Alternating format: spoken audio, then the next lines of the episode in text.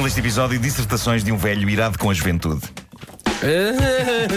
Oh, avô! Tá bom. Não é, não é mau. É, Não, não é. percebes que vai. de- Depois, depois de eu ter hostilizado os fãs de sexy e a cidade, agora vou Agora hostilizar a juventude jovens. e perder todo o público que me resta. Não, uma coisa que eu ia dizer é que, de facto, eh, eh, olhando aqui para as estatísticas do Instagram, eu tenho ou tinha 58% de fãs mulheres. E tenho medo que agora com isto. Sim. Tinhas! Não quis magoar ninguém. Bom, lembro-me quando tinha 18, 19, 20 anos de ouvir pessoas mais velhas a resingar sobre a juventude e lembro-me de pensar, é, vá, quando tiver a idade delas não vou ser assim. Pois bem, agora tenho a idade delas e cá estou eu a resingar. Eh, eu acho que é uma inevitabilidade. A geração antes há de resingar sempre com a geração depois, Claro. mas só que eu não quero, eu não quero resingar, só que não me estão a facilitar a vida. Reparem nesta notícia: em Inglaterra, uma jovem de 22 anos ligou mais de 200 vezes para o 112, o número das emergências. E porquê? Porque, como ela própria explicou, estava aborrecida. Ela estava aborrecida. Foi estava aborrecida. E de cada vez que ligou a dizer coisas tais como estou a ligar porque estou entediada e não quero saber de ninguém, só quero saber de mim. Os operadores explicaram-lhe, mas não pode fazer isto, não pode ocupar esta linha com esse tipo de conversa. Mas ela ligava uma e outra e outra vez. Porquê? Porque estava aborrecida. Não tinha nada que fazer. E ela empenhou-se tanto nisto de chegar ao 112 que, para não ser identificada, comprou vários cartões diferentes de telemóvel para continuar a fazer chamadas incessantes. E esta é a altura em que uma pessoa da minha idade saca da fatídica expressão no meu tempo. No, no meu tempo, no nosso tempo, de várias pessoas deste estúdio, não havia metade dos motivos de interesse no mundo que há hoje. E eu não me Exatamente. lembro, eu não me lembro de nenhuma vez eu dizer, ou ver pessoas da minha idade dizer estou aborrecido. Não sei, não, eu não me lembro de estar Às aborrecido. vezes os miúdos no carro, só, por- só estão numa viagem normal. Sim. Uma Sim, sardinha sim, sim, dava sim. para três. Bravo. É que o meu pai Bravo, diz isso tantas bravo. vezes.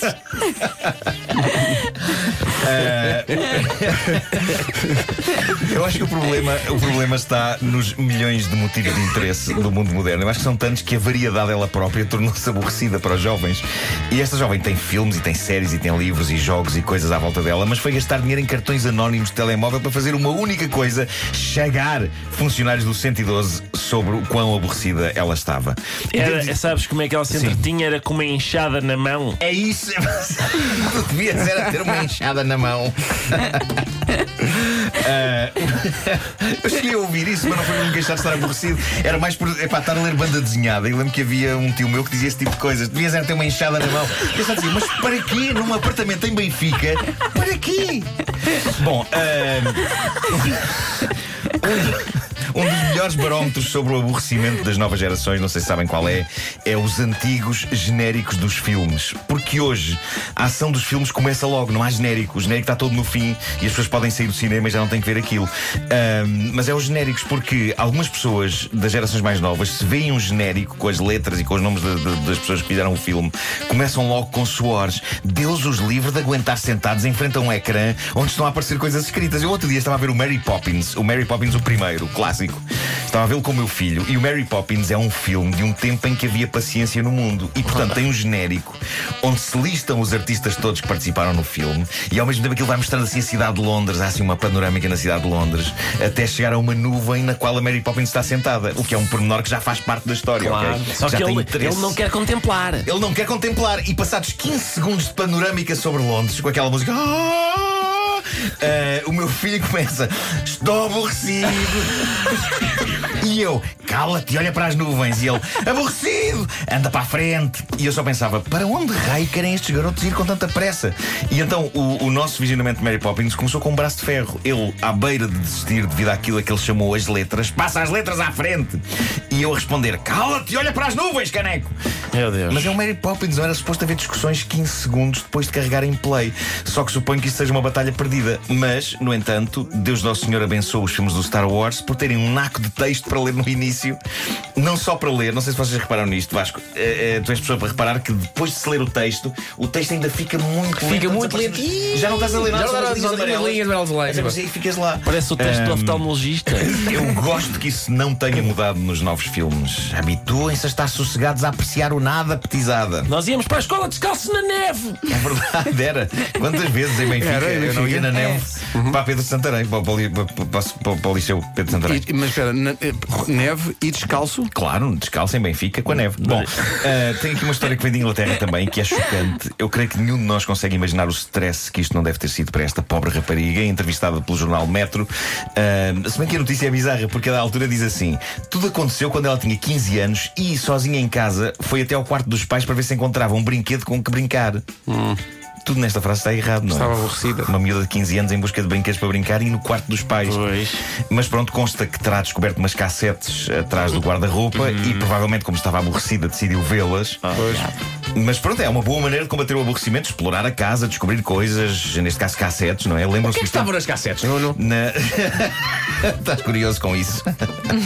Mas lembras-te do tempo em que tínhamos que rebobinar uma cassete para ver um Claro. filme? Imagina a juventude de hoje sentada a olhar para uma máquina a fazer.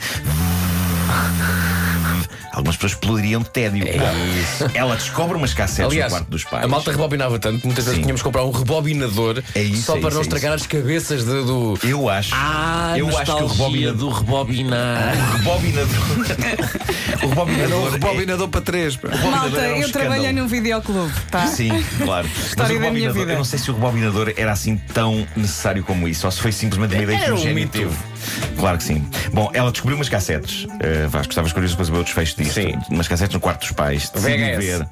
Decidiu ver e descobriu épica pornografia. Até aqui nada de invulgar, não é? Super, hiper chocante que os pais tivessem este tipo de entretenimento escondido. Onde a coisa ganha contornos inacreditáveis é no facto dos atores do filme serem os pais da rapariga. Não! Eram os pais da rapariga. Mas olha, mas era um filme ou era uma produção a notícia não detalha isso. Olha, e tinha um Eh, jeito. Ela, ela A diz notícia também não detalha Não, ela, ela disse que nunca correu tão depressa para desligar a televisão e que a única coisa que conseguia gritar era não, não! E diz que durante Mas no anos. filme? Não, era ela que Ah. cá fora. Durante anos ficou traumatizada, mas agora diz ela que já consegue olhar para isto com naturalidade. Eu não sei se algum de nós neste estúdio conseguiria superar Não, isto. não, não, não, não, Como é não, sabido, os pais de nenhum de nós faziam isto, não é? Nós nascemos porque fomos moldados em barro. Exato. Não, não, eu vi na cegonha. Pois foi, foi isso. Não, foi um gadamolho de barro na cegonha e depois eles tiveram que Ok. moldar. E queria só terminar com a notícia de Inglaterra que vale só pelo título, e vou só dizer o título. Cliente encontra osso humano em meias que comprou na Primark. Obrigado e bom dia. Eu acho que as pessoas não se deviam queixar, aquilo é super barato e ainda ter extras. Claro. O homem que mordeu o cão. Diz ele.